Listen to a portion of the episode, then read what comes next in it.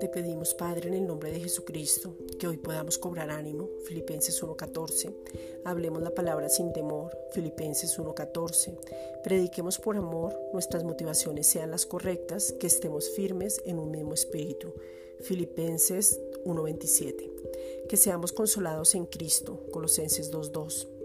Ese consuelo sea de amor, que la comunión con el Espíritu Santo sea permanente, que estemos unánimes mirando a la misma meta, que nuestra mirada esté en Cristo solamente, Hebreos 12:2, que todos estemos mirando lo de otros como un solo cuerpo, que estimemos a los demás como superiores a nosotros mismos, Filipenses 2:3, que nos despojemos totalmente de nosotros mismos y dejemos que Cristo mismo viva su vida a través de nosotros, sabiendo que el Padre nos exalta en todo momento, Primera de Pedro 5:6.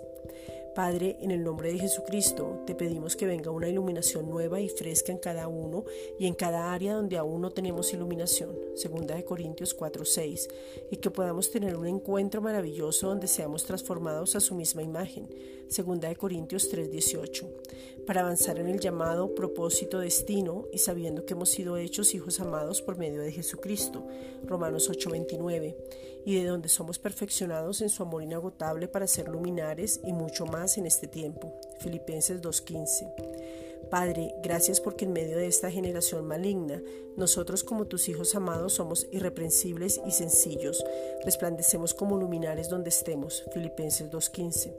Nos asimos a la palabra de vida que es Jesucristo para anunciar las buenas nuevas. Primera de Corintios 2.15. Sabiendo que no hemos corrido en vano, que esta es una carrera donde el gozo, la paz, el amor, la misericordia, el servicio, la predicación y la esperanza bienaventurada están en nosotros hacia otros.